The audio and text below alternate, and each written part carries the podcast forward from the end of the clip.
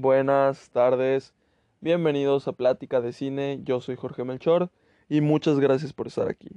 Como saben, antes de empezar, siempre les recuerdo que pueden seguir el podcast si aún no lo hacen, calificarlo, seguir los links, compartir algún episodio con quien gusten y activar las notificaciones. Bueno, solo me ha pasado una vez que he subido un episodio y se me ha olvidado ponerlo en, en las redes sociales y pues quien haya tenido las, notificaciones activadas, pues se dio cuenta. Y pues eso. bueno, el otro día, antier exactamente, fui a ver La ballena. Esta película que está Brendan Fraser nominado como mejor actor principal en los Oscars. Y de momento, de todas las que he visto, es la actuación que más me gusta. Ay, perdón. que más me gusta para llevarse el premio. Entonces, voy a hablarles acerca de mi opinión de la ballena de Whale de 2023. Se estrenó en festivales en 2022, pero apenas se estrenó acá este, este año. Así que, y creo que también en, en todo el mundo. Así que The Whale de 2023, bueno, esta película es de Darren Aronofsky.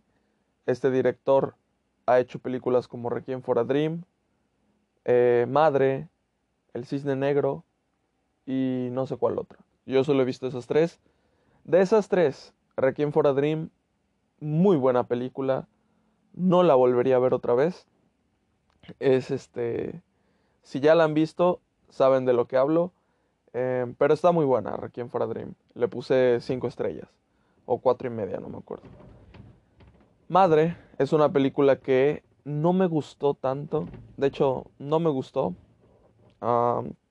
entendí el mensaje, pero fue así como de...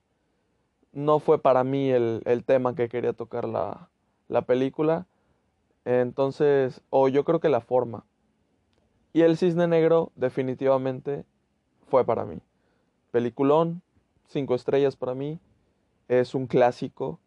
Eh, indiscutiblemente. Y pues bueno, ahora llega esta película y es interesante porque esta película, eh, siendo el cisne negro y madre, películas como más este pues apegadas al género de terror, yo supuse que esta película iba a ir hacia ese lugar. Pero después de, de ver cómo estaban promocionándola con trailers y todo eso, se veía que pues nada que ver, iba a ser drama. Entonces, la película es un drama. fui a verla el día en que se estrenó. Por lo general las películas acá se estrenan los días jueves en el cine. y es, o sea, jueves el día a la hora que abra el cine. Según yo, no hay una, una función el miércoles en la madrugada. Según yo, desde que es la pandemia, ya no hacen eso. Igual, el otro día vi que, que fue una de Avatar, pero, pero no sé. Como que no estoy muy pendiente de las premiers así de madrugada. Em, porque tampoco es como que una película siento que, que lo amerite. La última película que vi así creo que fue la de... Porque, por ejemplo, la de No Way Home, la de Spider-Man, la premiere era de día, o sea, el día de su estreno, cuando abre el cine. Y así fue como, como la vi. Pero la última que vi así de madrugada yo creo que fue Endgame. Y esa película definitivamente no quería spoilarme nada. Así que era primordial verla antes que todos. De hecho, no, no vi la primera función, la vi a las tres y media de la mañana, creo que fue. Increíble. Pero creo que ya no hacen eso. Entonces, pues básicamente vi la segunda función de la película. Obviamente al cine al que fui no fue al único, el único en el que la proyectaron. Pero pues es un cine concurrido, así que me tocó ver la segunda función del día de esa película.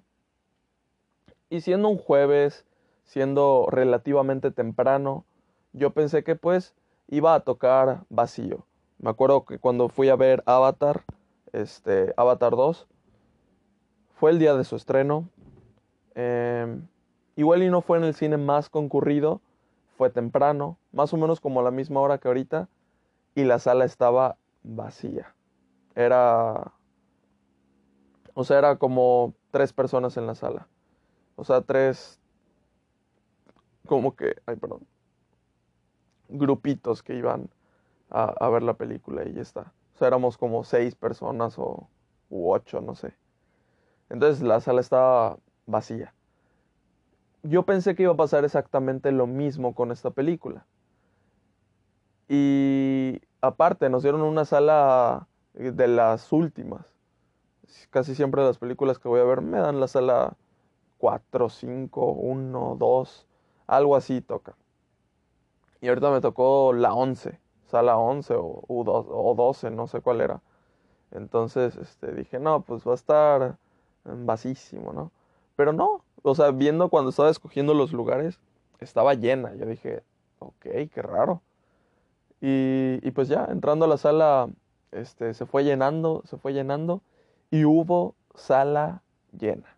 Obviamente uno que otro lugar pues estaban sin ocupar, pero en general la sala estaba llenísima en casi todas sus filas. Entonces, bueno, estuvo interesante. Em, supongo que había gente que esperaba la película, así que eso está, está padre. Yo sentía que era una película que no tenía tanta promoción, pero bueno, ahí, ahí estuvo la, la sala llena. Ahora a esperar qué tal le va en, en taquilla en realidad, ¿no? Pero, pues de momento eso fue lo que yo vi. Este, la sala, ¿cómo se comportó? Había leído comentarios en, en Twitter acerca de el comportamiento de la sala durante la proyección de esa película, que no había sido la mejor, que había sido un poco irrespetuosa, que, que la película en momentos como que la sala se reía o se burlaba, y pues ese no era el punto que quería pues expresar la película. Eso era lo que yo había leído en, en Twitter. Entonces, cuando yo estaba en la sala y vi que estaba llena, tenía miedo. Yo dije, o sea, igual y la, y la película, claramente la película es seria. Eh, no creo que se vaya a burlar de alguna situación. Estaría muy cabrón que de repente la sala se empezara a reír. Y no sé, me sentiría incómodo, sinceramente. Entonces, pues ya, este, durante absolutamente toda la película, nadie se rió. Eh, fue una sala respetuosa. Eh, o sea, hubo como uno que otro chiste, como dos chistes, tres chistes, que pues la sala se, se rió. Porque era el, el punto. O sea, igual y en algún chiste no se rieron, pero en la mayoría sí, y fueron como tres chistes durante toda la peli. así que la sala estuvo bien. Y, y pues ya, eso, eso de la sala. sentí, o sea, sentí a todos cuando terminó la película, así como meditando acerca de lo que acaban de ver, de una manera positiva, no sé, porque ayer fui a ver esta película Llaman a la puerta, eh, película que mañana tendrán la opinión y ah, no sé, sentí todo lo contrario a cuando vi esta película. Sentí que, que la gente sí fue así como de... Ah". Entonces, bueno. ¿Cómo está The Whale? Eh, ¿Vale la pena ir a verla o no vale la pena ir a verla? Ok. Yo dije, yo tengo que ver The Whale. Como se los había dicho antes, no era la película que más esperaba del año. Ni siquiera la estaba esperando. Pero, pues con todo esto de los Oscars, pues tengo que ver la mayor cantidad de películas que pueda haber, pues para tener este un mayor criterio. Personalmente, ¿no? O sea, no, no de que, de que todos deban de, de saber lo que pienso y ya.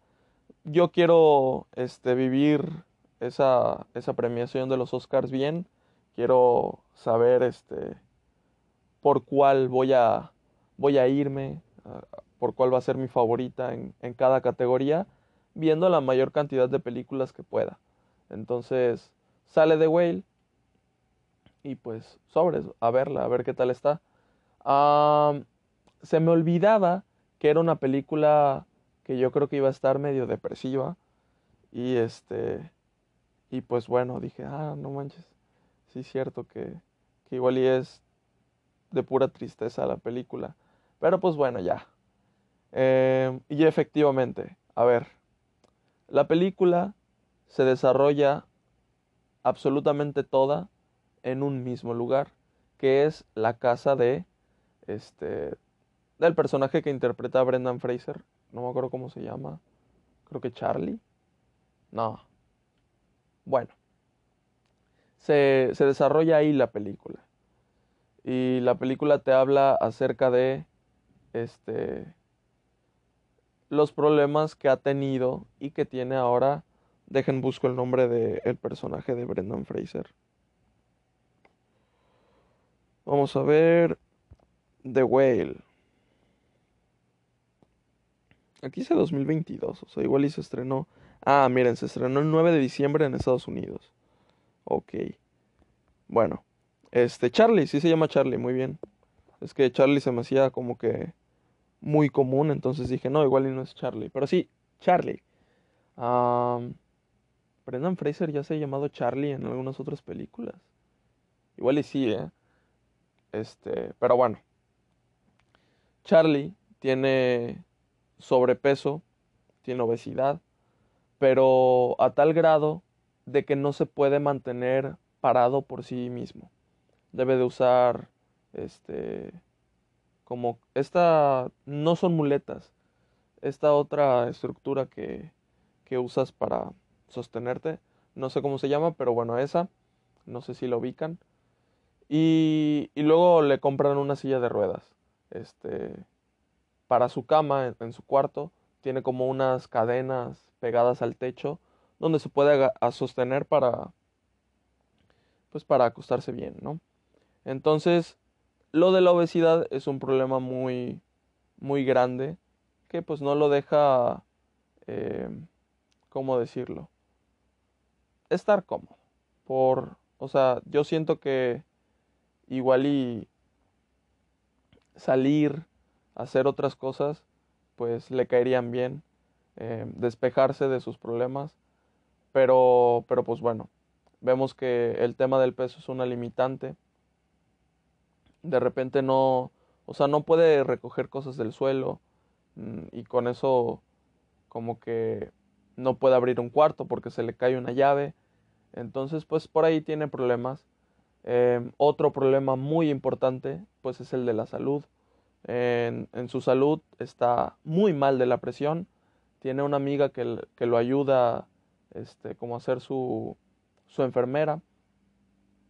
Pero en realidad lo que él necesita es ir al doctor, al, al doctor, al doctor urgentemente. Este, él no quiere, aparte dice que no tiene dinero y pues bueno. Él da clases en línea, pero no prende la cámara. No prende la cámara porque entendemos que tiene una inseguridad eh, con su apariencia. Entonces, aparte de todos esos problemas, tiene problemas de que viene cargando del pasado. Y son problemas muy fuertes, que es lo que nos va a mostrar la película. Aparte, debe de lidiar con la relación con su hija. Eh, dato curioso, las últimas tres películas que había visto hasta ese momento, digo, la última ya fue Llaman a la puerta, rompió la cadena, excelente. Pero las últimas tres películas que había visto en el cine se trataban acerca de la paternidad. O sea, fue increíble. La, de Afterson, luego El Hijo y luego esta. Este, sus temas centrales o algunos de sus temas son la paternidad. Fue algo así como muy, no sé, coincidencia. Pero, pero pues bueno, este, Charlie tiene varios años sin ver a su hija, desde que su hija tiene 8 años, ahora tiene 17.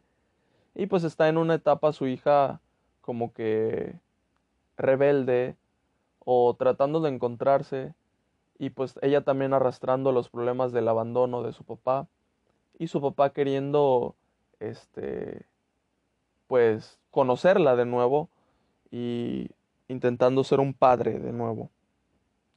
Entonces vemos la relación entre ella y él.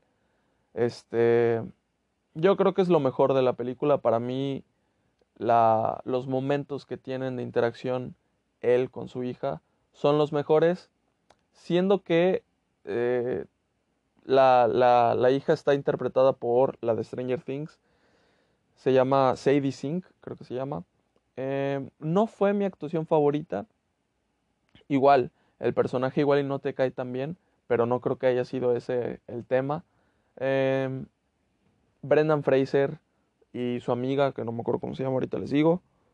Em, Hong Chao, que se llama Liz en la película. Este, actúan muy bien. De hecho, hay otro personaje secundario. Eh, se llama Thomas, el personaje. Y el actor creo que es el de. El niño de Iron Man.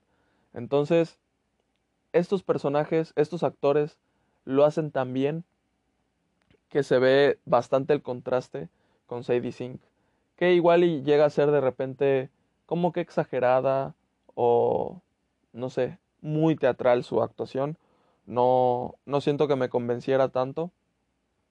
Aún así, para mí los mejores momentos de la película fueron en donde la interacción era entre, entre Brendan Fraser y ella. Pero pero sí, hubo em, un momento o dos en donde se me pusieron llorosos los ojos. No lloré así, uff, pero sí, sí me conmovieron. como les dije ya, la película se desarrolla toda en un mismo lugar y no, no va más allá. De repente hay algunos este, recuerdos que, que pueden estar en otro lugar, pero son breves y en realidad, pues como les digo, la película es ahí mismo. eso no, lo, no la hace aburrida la película. Siempre están intentando cambiar de, de lugar, de posición de cámara. Siempre intentan ser didácticos y no ser planos en ese aspecto. Entonces la película ni siquiera se te hace tediosa ni aburrida. Lo que sí se te hace es asfixiante. Em, es lo que la película quiere, quiere hacerte sentir. Y, y pues, ¿qué más? no sé, la, película, yo les dije, sentía que iba a ser depresiva y lo fue, lo fue bastante. O sea, es un drama en donde te propone una situación que bien podría ser real donde la historia no tiene intenciones de superación y simplemente te muestran una persona pues deprimida. Entonces, eso es la película, aparte de las interacciones que tiene con, con los demás, aparte de los temas que toca, em, acerca del amor, acerca de, como ya les dije, la paternidad y el ser tú mismo, en mostrárselo a los demás, en, todo eso, eh, se me hizo una buena película. Vi una muy buena película en el cine, me gustó, le terminé poniendo cuatro estrellas, siendo esta actuación de Brendan Fraser mi favorita en esta temporada de premios. Y, y pues nada, no siento que tenga nada más que decir, no voy a decir spoilers, este, simplemente eso sí, no, no, no tengo nada más que decir.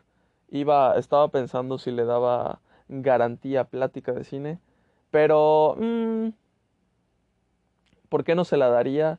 Igual y la película no es para todos, o sea, no, no sé. Para mí lo fue, tampoco fue mi favorita, o sea, por decir en el, si pongo un top de todas las películas que he visto al momento de las que están nominadas, pues esta no creo que esté ni siquiera en el top 3. En el top 5, a ver, Everything Everywhere. Eh, me gusta mucho Batman, Avatar, eh, Pinocho. No sé, en el top 5 igual y tampoco esté. Pero, pero sí es una película interesante. Siento que de, de todas las películas de este director, no es la mejor. Hasta Madre, que no me gustó, diría que está mejor. Pero pues eso no quiere decir que la película sea mala. Simplemente que, este, no sé, el, el director después de tantos años de no sacar películas, igual y quiso hacer esa película.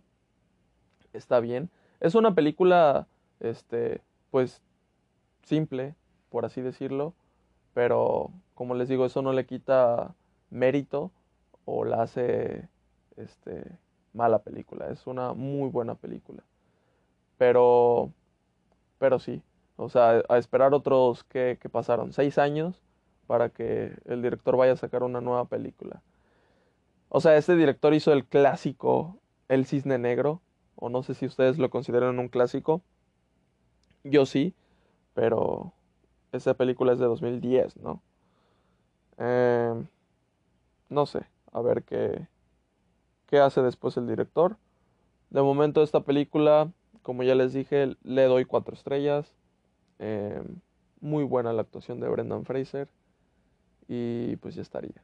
Eh, muchas gracias por escuchar la opinión. No se olviden de seguir los, los links que les dejo ahí en la descripción del episodio. Compartan también. Es muy importante. Y pues gracias. Bye.